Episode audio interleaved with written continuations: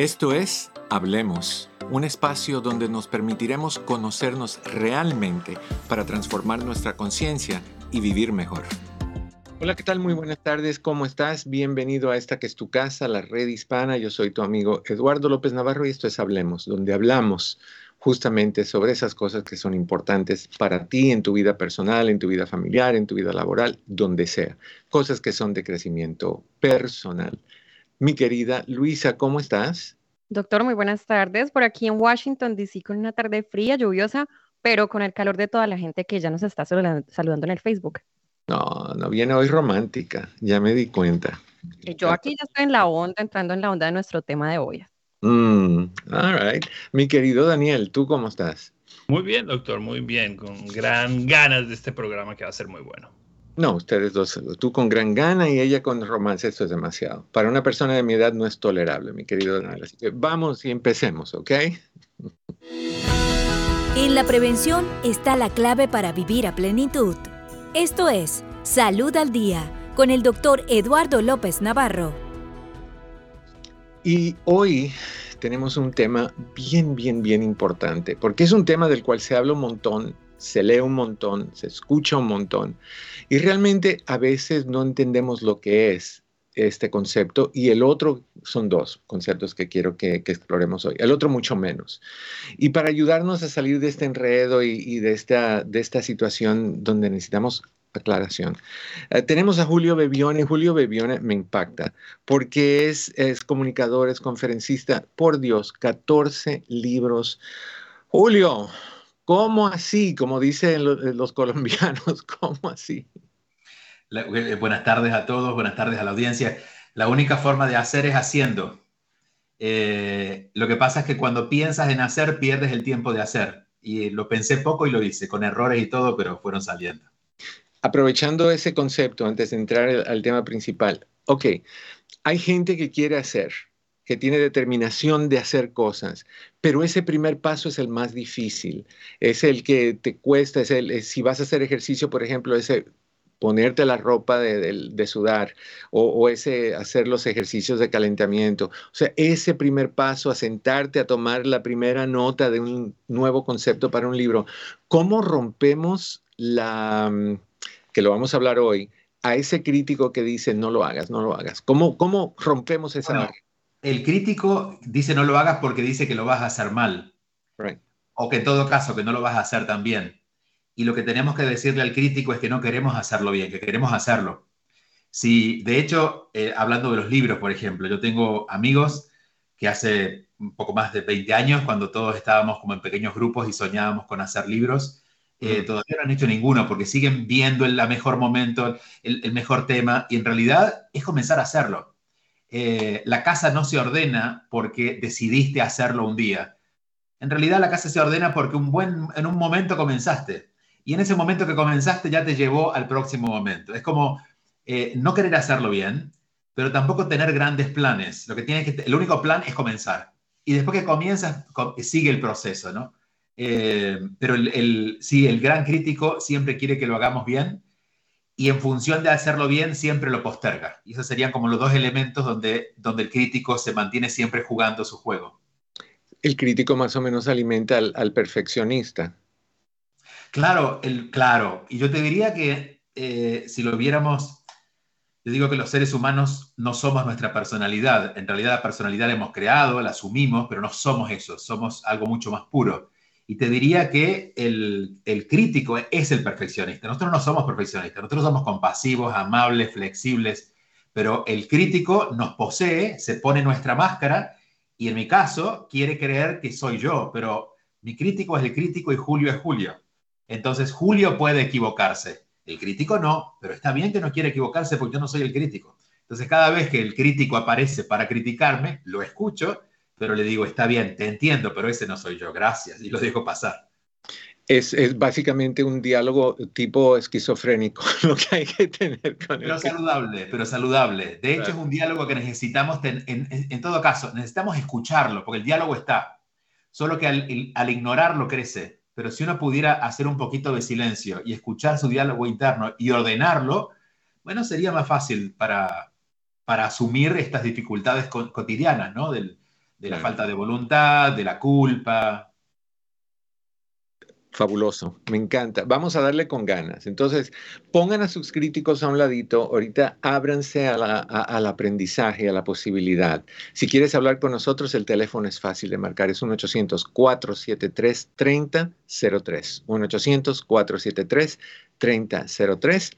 Ahora sí, comencemos. Hoy vamos a hablar de dos cosas importantes. Una es la autoestima y la otra es la compasión. Empecemos con la autoestima podemos definirlo de una forma que sea fácil de comprender, Julio. Sí, eh, sería, a ver, en principio, eh, yo tengo una visión crítica sobre la palabra, porque desde allí es también planteada. Cuando nosotros estimamos a alguien es porque es lejano, no lo conocemos.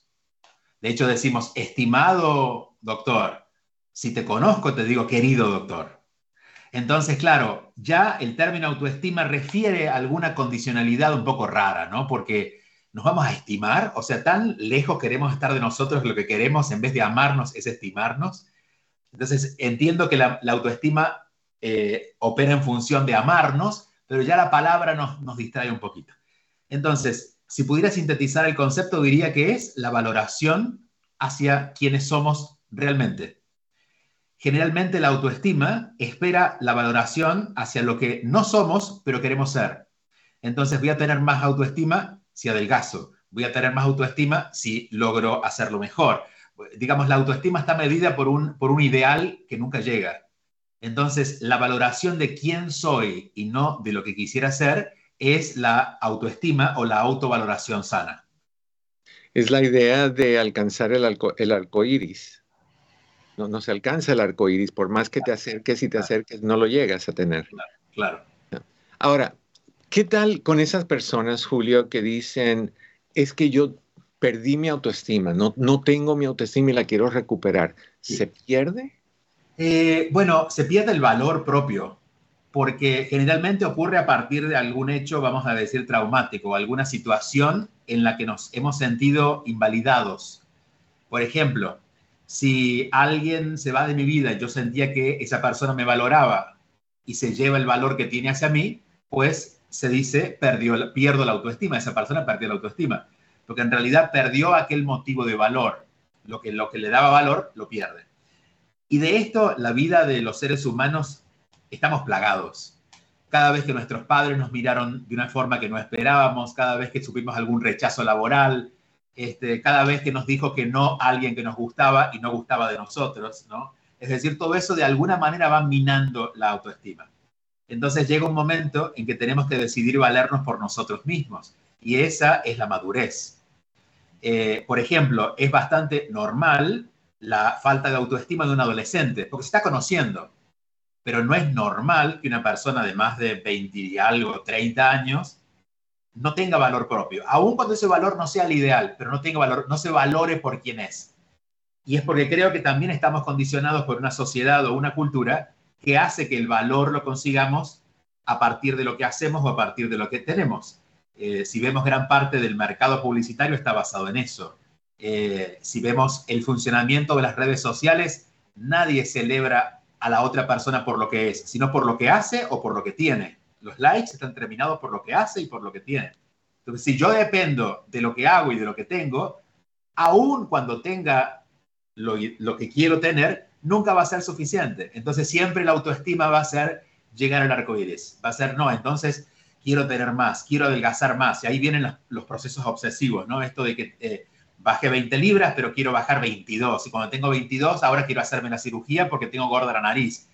Y nunca se acaba. Entonces, en síntesis, la autoestima es la capacidad que vamos logrando con el tiempo de darnos valor a nosotros mismos por lo que somos, no por lo que vayamos a hacer y no por lo que tengamos y no por lo que hagamos, sino por lo que somos. Y eso es un proceso, eh, y ustedes lo sabrán porque ustedes trabajan con personas que no se logra ni de la noche a la mañana y nadie lo puede lograr por nosotros. Un terapeuta me puede acompañar a que yo logre valor propio, pero no hay nadie que pueda darte ese valor por fuera para que tú lo asumas. Por eso es un proceso muy individual y tiene mucho que ver con la madurez. Una persona madura es una persona que se valora a sí misma. Una persona inmadura no necesariamente una persona joven. Una persona inmadura puede ser una persona de 50 años que no se valora. ¿Qué, crees tú que sería el, primer paso a tomar a una persona que ahorita te está escuchando y está diciendo, no, pues ese soy yo, esa soy yo, pero no sé qué hacer? ¿Cómo, ¿Cómo empiezo a entender que sí tengo control de mí mismo, de mí misma, sí sé que puedo prosperar y prosperar, no necesariamente dar el salto a perfección, sino que un paso a la vez. Sí, bueno, en principio reconocer lo que acabas de decir, que no tengo control de mí mismo. A veces creemos que tenemos control porque somos ordenados, porque, porque tenemos una vida ordenada, pero el control sobre uno mismo está determinado por lo que uno es, en principio por su mente, por sus emociones. Es decir, si no tienes un orden mental, si, tus ideas no están en orden, muy posiblemente no, no vivas con una, con una autoestima o una valoración. Entonces yo te diría, como primera acción, es ir a ese lugar donde la guerra sucede, que es en la mente, y empezar a convertirnos en escuchadores de nosotros mismos. Eh, agregar, por ejemplo, no sé, cada dos horas parar un ratito para escuchar dónde está mi mente. Hmm. Eh, cada vez que voy al baño, que es un buen momento porque son dos o tres minutos, en vez de mirar el teléfono, mirarme a mí, cerrar los ojos y preguntarme, ¿dónde anda mi pensamiento? Mira, estaba pensando en hacer esto, pero a su vez también pensaba en que me sentía culpable de hacerlo. Estaba pensando en que quería hacer esto, pero a su vez pensé que yo no lo podría hacer bien. Voy a parar esa guerra y animarme a hacerlo diferente. Pero a partir de esa reflexión, es decir, me detengo, me escucho y elijo por la mejor versión de mí. Una de las cosas que estoy escuchando repetitivamente contigo es la importancia de ese diálogo con uno mismo. porque, y, yo estoy consciente de que cuando uno habla, el cerebro se escucha y hay personas que no entienden porque dicen, bueno, ¿cómo que el cerebro te escucha? Si el cerebro es el que está creando las palabras que tú estás diciendo, no tienes que convencer, convencer al cerebro de que te escuche, pero sí hay que convencerlo. Sí hay que decirle a ese cerebro lo mismo que tú estás diciendo, ¿por qué voy a pensar esto? ¿Por qué me voy a dejar de esto? ¿De qué me sirve llegar a este lugar que me da tristeza, que me da negatividad?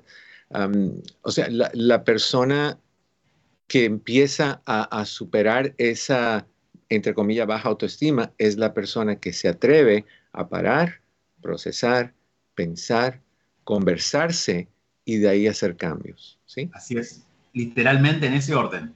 Eh, quizás, escuchándote, lo que nos pasa es que creemos que somos el cerebro, por eso decimos, bueno, yo soy así.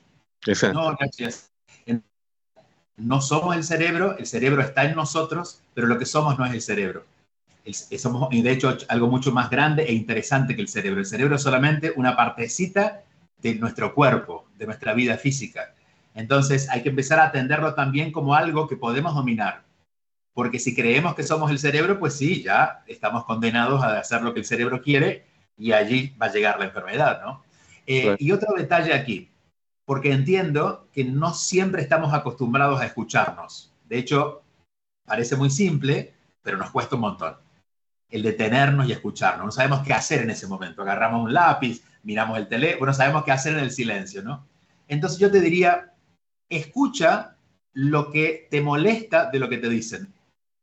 Porque eso que te dice, si te molesta de ti, el no sirves o no lo puedes hacer, también te molesta cuando lo dicen los demás. Entonces, en lugar de defenderte cuando te sientas atacado o ofendido, no hagas nada y pregúntate por qué me lo tomé personal. Y allí vas a empezar a descubrir también esos mismos pensamientos. Ese cuestionamiento a mí me encanta. Una de las frases que a mí me ayuda muchísimo cuando me siento mal o cuando siento lo que sea que no es algo agradable es de qué me sirve lo que estoy permitiéndome ahorita sentir. ¿qué, o qué es lo que estoy tratando de comunicar que necesito hacerlo de esta manera. Por ejemplo, cuando alguien está enojado y azota la puerta o rompe un plato ¿Qué es lo que estoy tratando de decir en este momento? Que estoy enojado. Bueno, pero ¿lo tienes que hacer rompiendo un plato o lo puedes hacer diciendo estoy enojado? O sea, e, ese, ese tipo de reflexión que ayuda muchísimo. Ahora, hablemos un poquito sobre eh, la, el, el, ser compasivo, sobre la compasión. ¿Qué hay ahí? Bueno, fíjate, eh, sin querer hemos, hemos comenzado a hablar de la compasión. Porque la compasión sería, en el caso de la compasión hacia uno mismo, observarse sin atacarse. Eh, hay una, dentro de los ideales que tenemos con nosotros mismos, está el ideal que en algún día todo lo que no nos gusta va a cambiar, todos los defectos los vamos a superar, todos los complejos no van a estar y ese día nunca llega. La compasión es aprender a convivir con eso para que nos afecte menos, pero saber que eso está allí. Y curiosamente, cuando nos afecta menos, pierde fuerza, es decir, los sanamos no por enfrentarlos, sino por aceptarlos. También es un proceso, pero esa es la, compasión. La compasión es saber tener una actitud más grande de lo que estoy recibiendo. Si estoy recibiendo enojo, poder ofrecer algo mejor que el enojo. Si estoy, ofreciendo, estoy percibiendo tristeza, en el caso de una persona, poder ofrecerle algo superior a la tristeza. Pero para eso necesitamos nosotros estar mejor. Porque si tú te enojas, yo no puedo ser compasivo si a mí me pasa lo mismo. Si tú te enojas por lo mismo que a mí me enoja, yo voy a terminar más enojado, no voy a ser, no voy a ser compasivo. Entonces, digamos que para ser compasivo necesito estar medianamente sano mental y emocionalmente. Escuchando tu, definición de compasión, me, remonta a que creo que somos enseñados desde niños a ver la palabra compasión desde otra manera. Y específicamente nosotros que venimos de, ciertas culturas latinas, donde a los hombres se nos enseña que la compasión, bueno, a la gente se les enseña que la compasión es hacia los demás la compasión no es hacia ti, eso se llama egoísmo, eso se llama egocentrismo, eh, eso no es apropiado. Entonces, pero no tiene nada que ver con lo que tú me estás diciendo. Tú me estás diciendo la compasión es la capacidad de ir más allá de lo que tienes en términos de corrección, de mejoría, de, sanación, aún a nivel personal. Mira, la, compasión tradicional, especialmente en nuestras comunidades latinas, tiene que ver con afiliarse, alinearse, acercarse a lo, a lo más bajo del otro. Es decir, si tú estás triste, solo voy a ser compasivo si me entristezco contigo.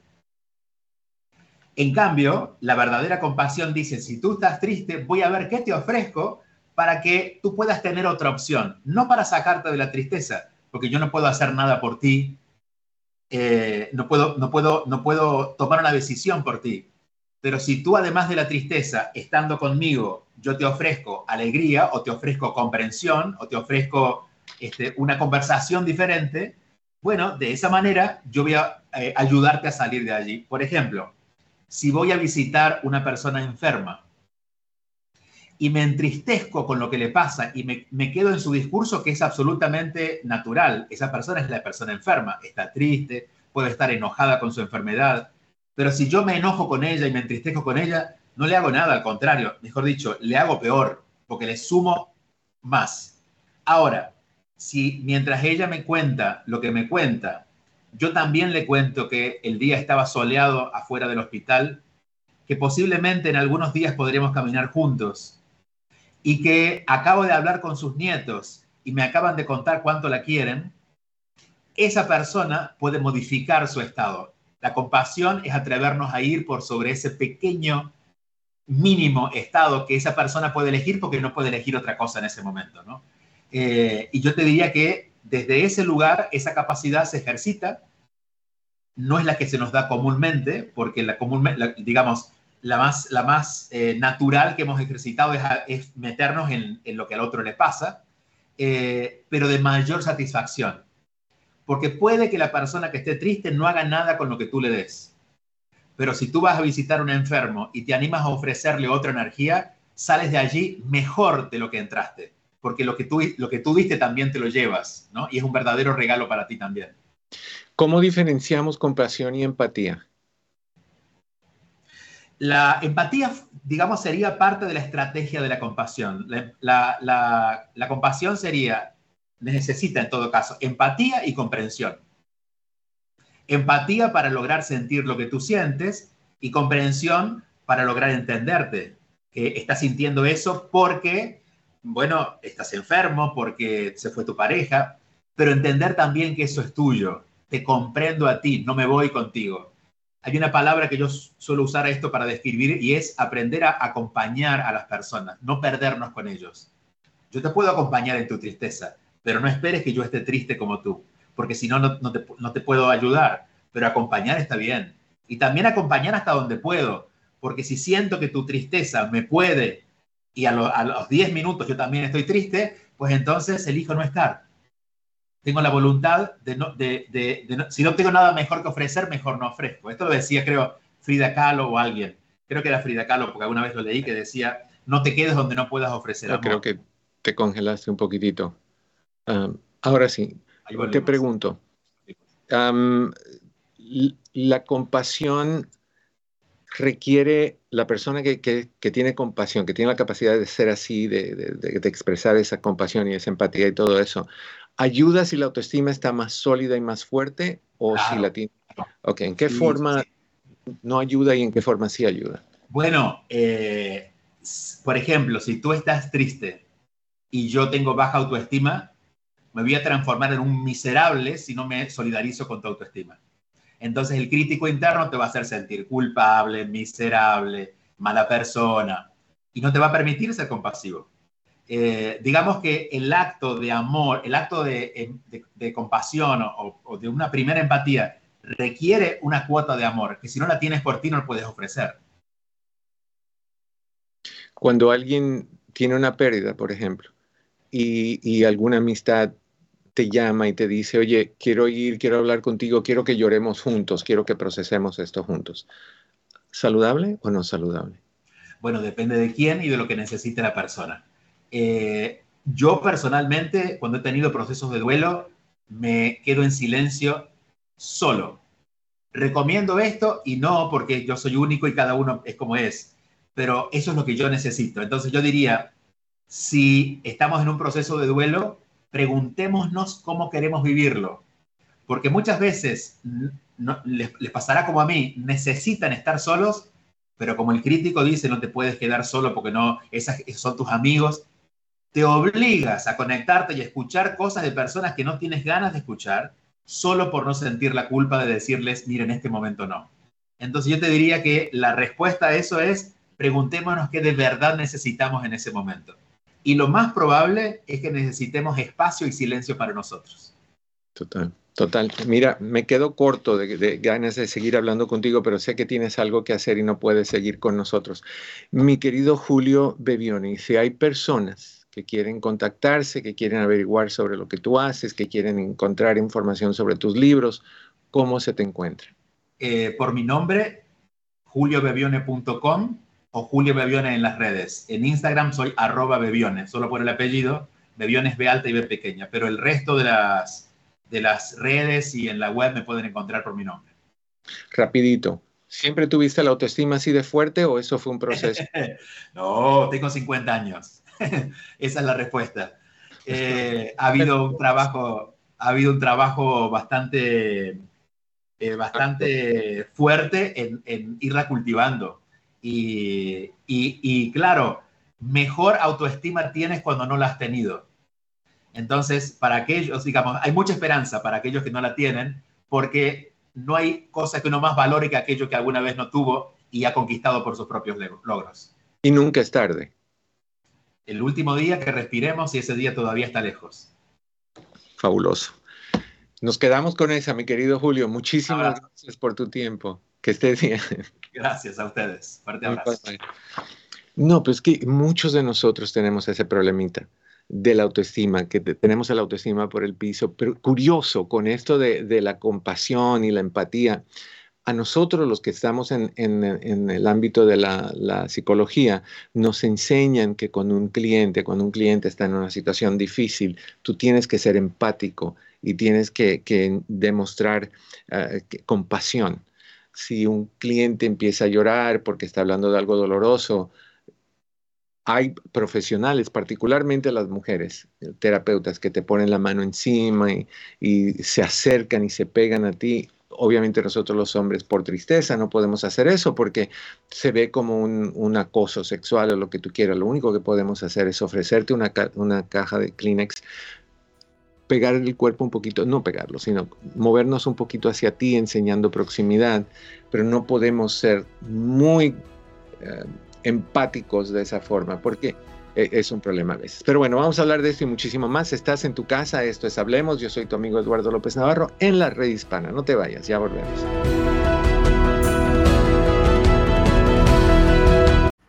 Un nuevo estudio encontró que el confinamiento a raíz de la pandemia, así como el estrés provocado por la pérdida de familiares o del empleo, han profundizado otra pandemia, la de la violencia doméstica. La violencia doméstica tiene varios rostros. Puede ser física, emocional, psicológica, económica o sexual. Una de cada cuatro mujeres y uno de cada diez hombres la padece a lo largo de sus vidas. Si sientes que eres víctima de algún tipo de violencia, los expertos recomiendan 1. Identifica espacios seguros en tu hogar para los momentos de mayor tensión. 2. Ten lista una maleta en caso de que necesites un tiempo aparte, ropa, medicinas y copias de tus documentos importantes. 3. Puedes llamar las 24 horas al día a la línea de ayuda de violencia doméstica al 800-799-7233. Para más información visita la redhispana.com, un mensaje de la Red Hispana y la Fundación de Robert Wood Johnson. ¿Pasan sus hijos demasiado tiempo con dispositivos electrónicos? No hay duda de que los teléfonos móviles, tabletas y computadoras absorben una gran parte de la vida de nuestros adolescentes, en especial a raíz de la pandemia.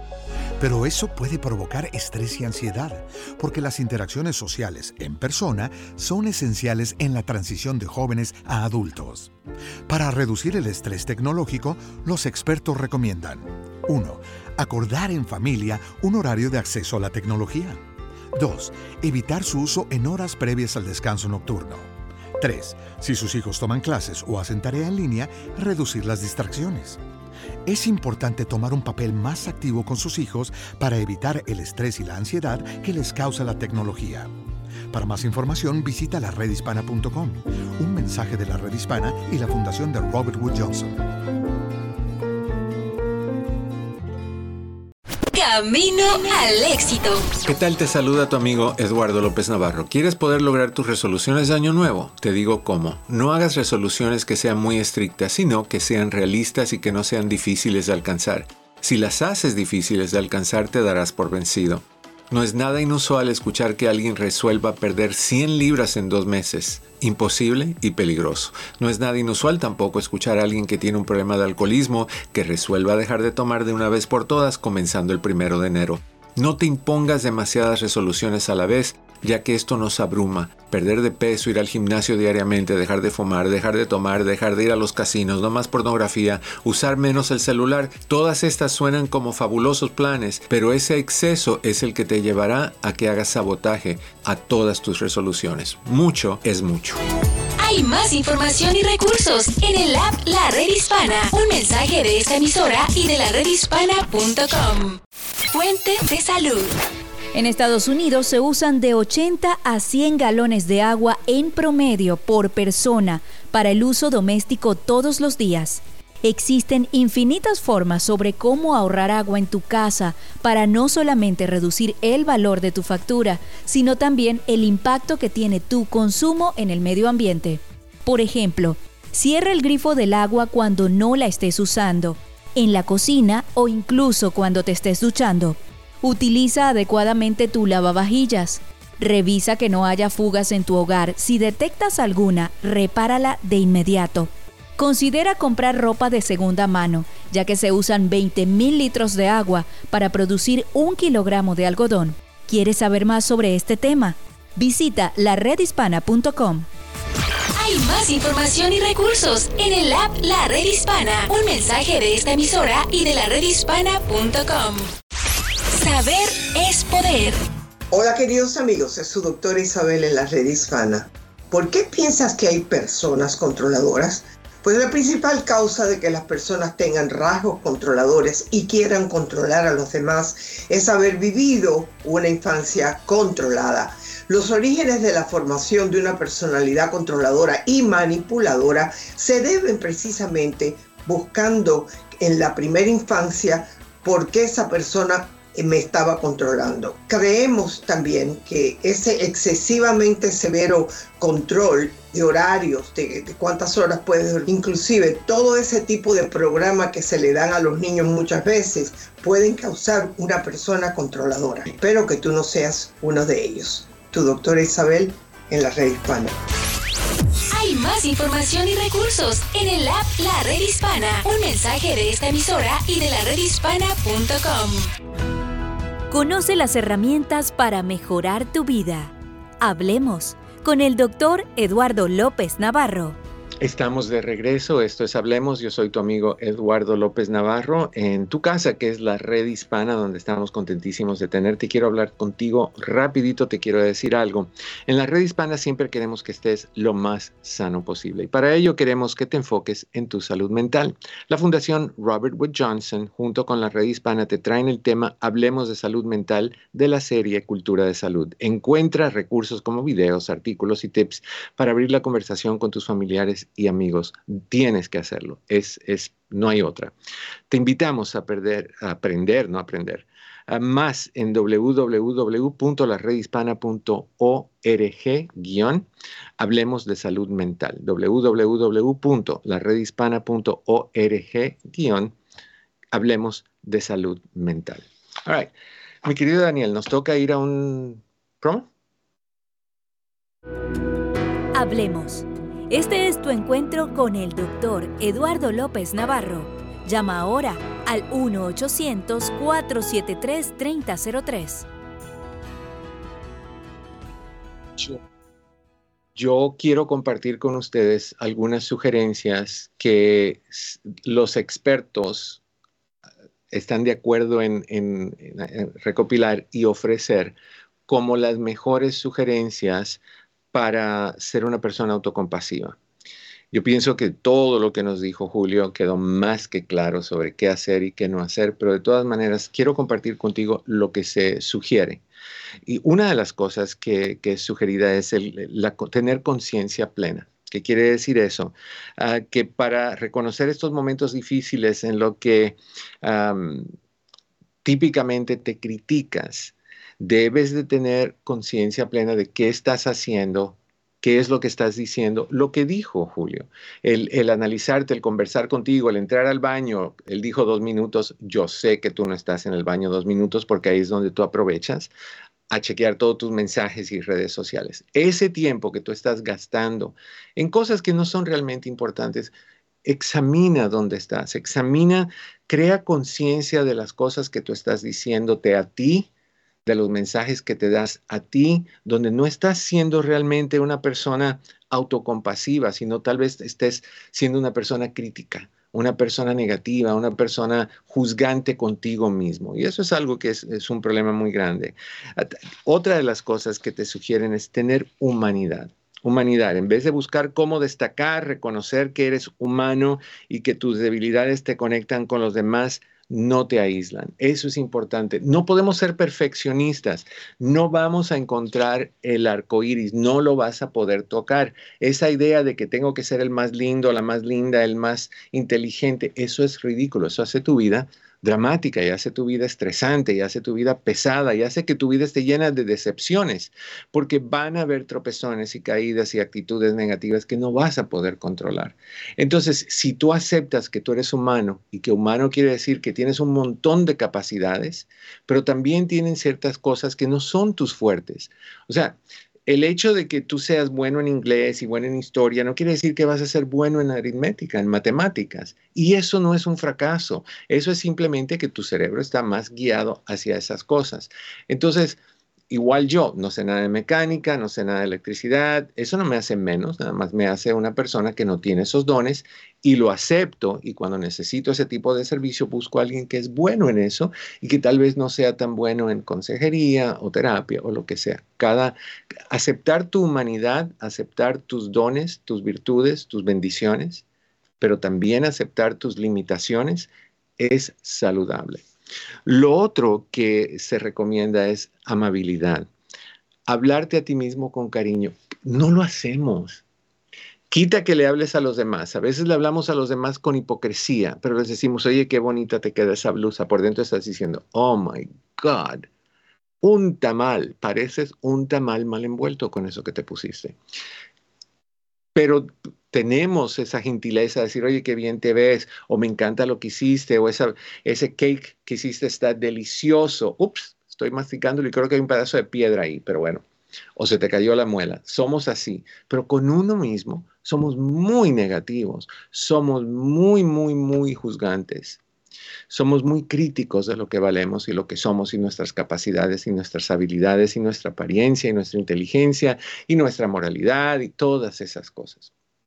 Es bien importante que seas amable contigo mismo. Creo que para mí esa amabilidad, mucho más que las otras dos que, acabo de mencionar, es mucho más cercana a la capacidad de tener autocompasión mucho más cercana. Cuando tú eres amable contigo, cuando tú puedes decir, no lo estoy haciendo fabulosamente bien, pero lo estoy haciendo y lo paso bien. Es como mis pinturas. No sé pintar, no sé las combinaciones de colores, las, las líneas me salen temblorosas, pero lo disfruto y lo paso bien. Esa amabilidad que te da la capacidad de decir, tengo capacidades hasta cierto nivel esa amabilidad, si tú la empiezas a tener hacia ti, es un proceso de microondas. Tú sabes que el microondas funciona opuesto a un horno convencional. Un horno convencional empieza a calentar de afuera hacia adentro. Por eso es que a veces está medio quemadito el pollo por fuera y cuando lo partes está con sangre en el centro. El microondas es al revés. Empieza a calentar y a cocer o a cocinar de adentro hacia afuera.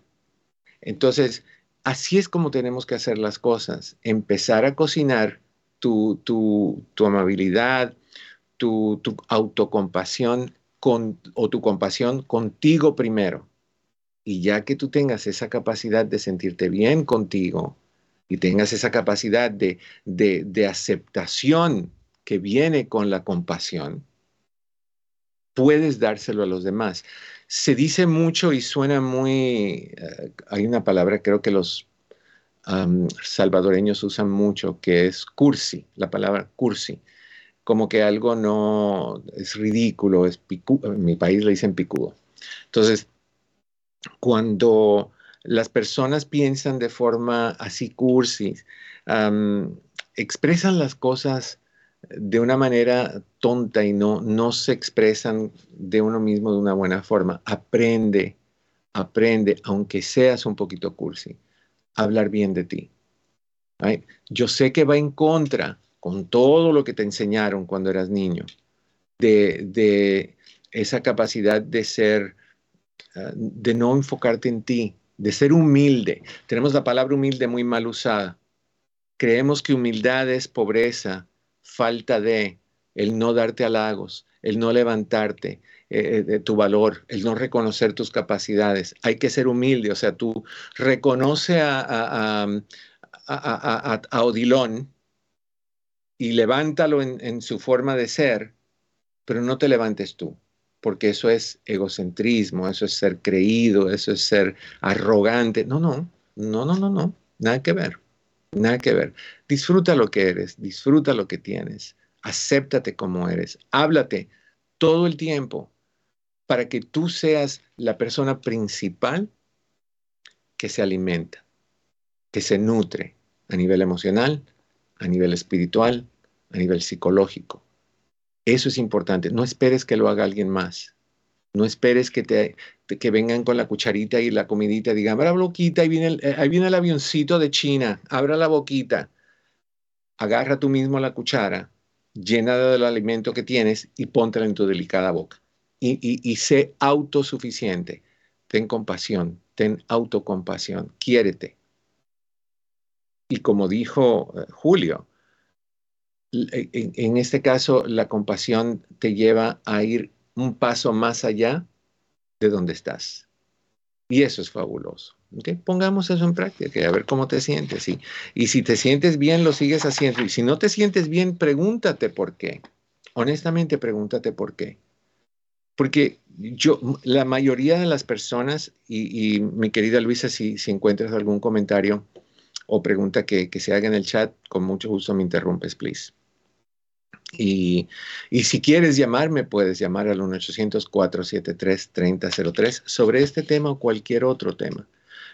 tú, tú que eres mamá y, o papá y tienes hijos, ¿qué le enseñas tú a tus hijos sobre la autoestima? ¿Qué le enseñas con palabras? ¿Qué le enseñas con gestos? ¿Qué le enseñas con lenguaje corporal? Con actitud sobre la autoestima de tu hijo a tu hijo.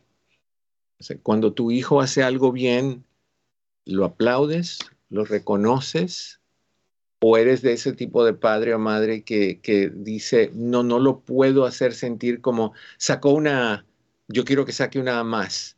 Entonces no le voy a decir que estuvo bien, le voy a decir, trata más la próxima vez. ¿Cómo tú estás dañando la autoestima de un hijo? Cuando tu hijo hace un esfuerzo, el mejor que pudo en ese momento, y en vez de tú decir, wow, qué orgullosa, orgulloso estoy de lo que has hecho, de, tu, de lo que has logrado, fabuloso, vamos por más así, sin tener que decir, saca una calificación más alta. Sí, eh, eso me recuerda mucho cuando yo estaba enseñando clases para padres de un video donde está em, una mamá que le pide al hijo que, limpie el cuarto y el niño se esmera y se esfuerza por limpiar el cuarto, por, por pasar el pañito, por por todo, por todo, todo, todo, para dejar el cuarto fabulosamente limpio. Y entra la mamá, como muchas mamás, a ver y pasan el dedo a ver si hay polvo. Entras con una actitud criticona. O entras y, en este video todo estuvo perfectamente bien. Y la mamá dice, ok, no hay polvo, la cama está arreglada, esto está bien, no hay cosas tiradas en el piso, pero mira, se te quedó un calcetín colgado fuera del, cajón o de la gaveta. Ya ahí perdiste todo lo positivo que dijiste. Todo eso de que qué bien y que la cama y que el piso y que no hay polvo se esfumó. Porque lo único que tu hijo escuchó es, pero dejaste el calcetín colgado.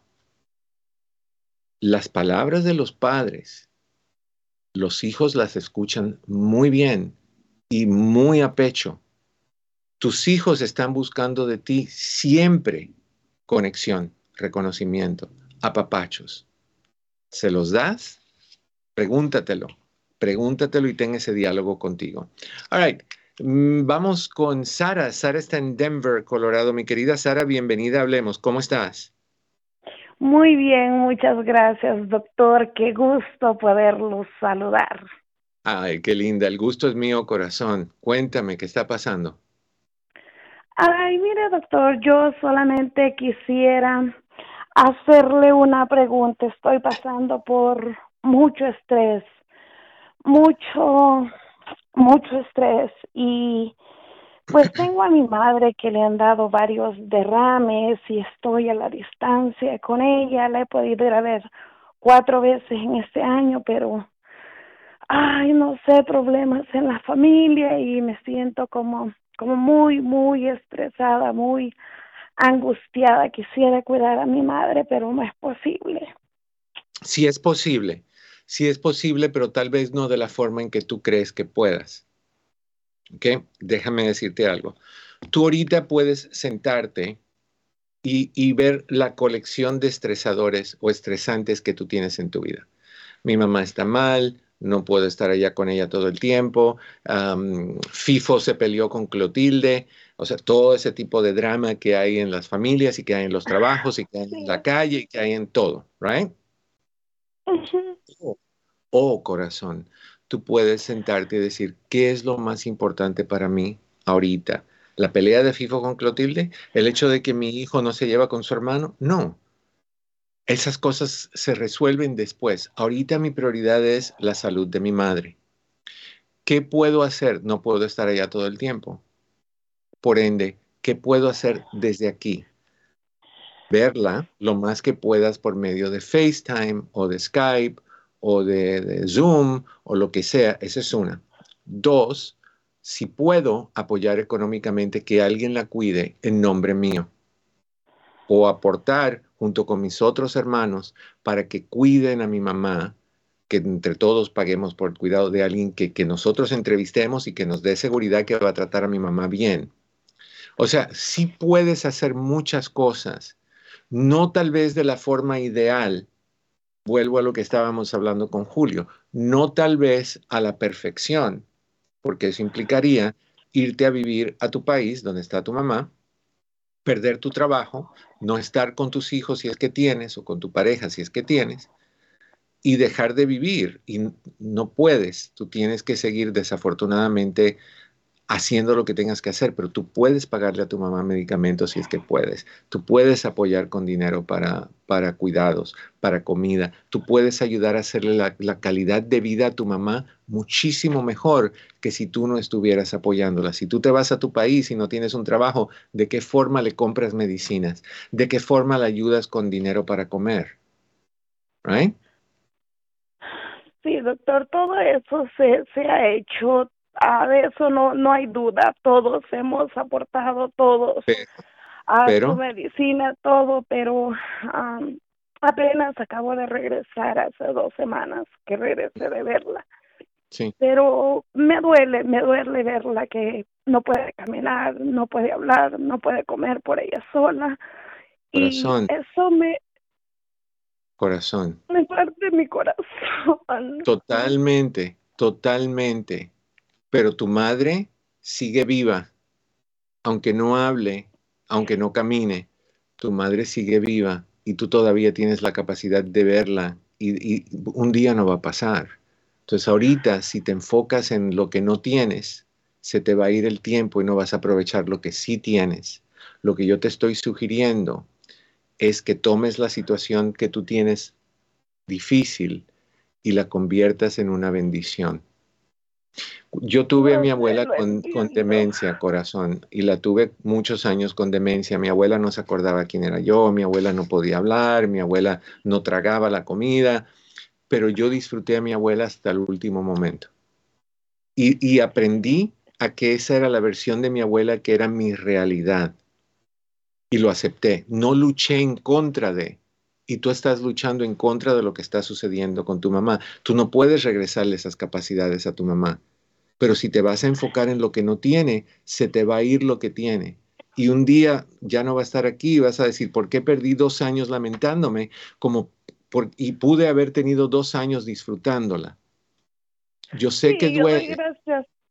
yo doy gracias a Dios todos los días porque digo, ella puede respirar, la tenemos, la podemos ver antes de venirme tres días yo estaba platicando con familiares y dije que me, me sentía triste porque me venía y ella me dijo tres veces muy clarito, te amo, te amo, te amo. Ok, ok. Y yo sé... ok, eso es lo que tú tienes que guardar en tu corazón. Fíjate qué curioso. Las últimas palabras hacia mí de mi abuelo fue, fueron, estás muy flaco. ¿Qué quiso decir eso? Me preocupo por ti, muriendo en una cama de hospital y su corazón estaba en como yo estaba. Entonces, esas son las cosas que uno tiene que aferrar, pero como si estuvieras en un huracán agarrándote de un poste de la luz para que el viento no te lleve. Así te tienes que aferrar de esas cosas. No te aferres de que no habla. No te aferres en que el que no camina aférrate en que te dijo, te amo, te amo, te amo. Y esa persona está ahí y está esperando que tú le, le digas cosas porque te oye, te escucha, que te vea, aunque no se acuerde quién tú seas, o tal vez sí se acuerde, la única persona que sabe es ella. Pero lo que quiero, eh, Sara, es que no dejes ir estos momentos enfocándote en lo que no hay. Enfócate en lo que sí hay. Siéntate y en papel escribe una lista de las bendiciones que tienes hoy en día con tu madre y que cada día esa lista, esa lista se convierte en una celebración de que tu mamá vive. Diferente a como era. Tú tampoco tienes ocho meses y andas haciéndote pipín pañales. Ya tú eres una mujer hecha y derecha. Tú cambiaste y hay que aceptarte como tal. Tu mamá cambió. Es un ciclo, corazón. Volvemos de niños necesitados a adultos, a personas mayores necesitadas. Y ahora te toca a ti ser madre de tu madre, ser cuidadora de tu madre. Y de dar gracias a Dios por el tiempo que, has tenido con tu mamá. ¿Qué edad tienes tú, Sara? 48 años. ¿Cuántos? 48. Ok. ¿Y tu mami? 76, acaba de cumplir en diciembre. Tienes 48 años de gozar de tu mamá lejos o cerca, y hay personas que perdieron a su mamá cuando tenían 8 años, 10 años, 6 años. Tú no, corazón. Sí, yo sé que me siento bendecida porque ella me clamaba mucho, me pedía mucho que fuera a, mm pero yo no pude ir por dos años. No fui porque estaba en mi proceso de ciudadanía. Ah, apenas tuve, apenas la agarré hace un año y fue justamente el 20 de diciembre, ella le dio, el, no, 20 de diciembre yo tuve la entrevista y el 22 a ella le dio el derrame. Entonces, pero yo ya había tenido la entrevista y he podido ir y digo yo, ella cómo me decía que fuera antes. Corazón, corazón, yo te entiendo ¿ok? Yo te entiendo. Tengo que parar aquí porque se me está acabando el tiempo. Lo que quiero que hagas es que reafirmes, trátalo hoy y llámame mañana y me dices cómo se sintió. Trata hoy de simple y sencillamente celebrar la vida de tu mami, ¿ok? Mari en Oregon, ¿cómo estás, Mari? Bienvenida. Ah, sí, buenas tardes, doctor. Bien, gracias. ¿Y usted cómo está? Aquí estoy. Gusto saludarte otra vez. ¿Qué pasó, Mari? gracias. Gracias, igualmente sí, pues no la verdad, para a ver qué consejo me daba sobre, um, como dijera, que tengo yo un poco de mala comunicación con, mi hija y no sé cómo, um, cómo hablarle o cómo, pues, como ella ya es adulta, de ¿Qué edad tiene tu hija? 20 años. 20 años. ¿Y qué, qué quiere decir que tienes mala comunicación? ¿Pelean mucho? ¿Te insulta? ¿Te falta el respeto? ¿No te entiende? ¿Qué, ¿Cuál es el asunto? Sí, pues a veces porque no me entiende o me falta también un poco el respeto porque um, como ella está mala de mi pie, ¿verdad? Y a veces le digo que me ayude y no, este, ah, se enoja y dice que ¿por qué mis hermanos no le ayudan? Yo es que tú eres la mayor hija, pero también tus hermanos estoy trabajando en eso para que me ayuden. Y, y ya se enoja y es que también... pero no, espérame, espérame, Mari, espérame, Mari. Todos tus hijos son hijos tuyos y todos los, la, mayoría de las personas trabajan y así todo, las mamás que trabajan tienen que cuidar de sus hijos también y los papás que trabajan tienen que cuidar de sus hijos también y tus hijos, aunque trabajen, tienen que cuidar de la casa también y tienen que cuidar de sus papás también. Eso es un, eso es un error grande cuando los papás dicen, no, pues fulanita no, porque es el hombre. Y fulanito tampoco porque está estudiando. Y me pero ella sí porque ella es mujer y ella es la mayor. Todos tienen que aportar, si no tú estás creando divisiones familiares. Y el problema es que te van a resentir a tus otros eh, eh, hijos, o sea, entre hermanos se va a crear conflicto, pero te van a resentir a ti por ser la, la creadora o la originadora de ese conflicto todos tienen que tener ciertos niveles de responsabilidad. Lo que te sugiero también, corazón, es que cuando tú hables con tu hija, tú puedas decirle a tu hija que tú entiendes lo que ella siente, que tú entiendes lo que está pasando, que te, que te diga lo que ella le molesta de ti y que tú seriamente vas a tomar en consideración eso para cambiarlo y hacerlo mejor. Fíjate lo que tú me dijiste, mi hija está mal, mi hija no hace, bueno, ¿Le has hablado para preguntarle qué pasa? ¿Cuál es el resentimiento? ¿Te lo dijo? ¿Tratas a mis hermanos diferente? Entonces empieza a tratarlos a todos diferente y decirle, nunca lo pensé de esa manera y créeme que no lo hice a propósito, pero vamos a dividir las cosas aquí democráticamente. Es un hogar, es una familia y es como los tres mosqueteros, uno para todos y todos para uno. Eso es lo que debe de ser un hogar no algunos para todos. Ah, habla con ella, obviamente si tienes la opción puedes hacer una consejería familiar con ella, tú y ella, pero mucho más ah, práctico es que le digas a tu hija, hey, tenemos que hablar, tenemos que hablar, quiero, quiero tener una mejor relación contigo. Ante todo, te amo, te amo, y porque te amo quiero resolver las cosas contigo. Sentémonos que ella te pida a ti lo que, tú lo que ella quiere y de ahí esperas unas dos, tres semanas de hacerlo y de ahí te sientas con ella y le dices, ¿cómo ves? ¿Has sentido el cambio? Fabuloso. Cuatro semanas después, quiero pedirte que hagas algunas cositas. ¿Ok?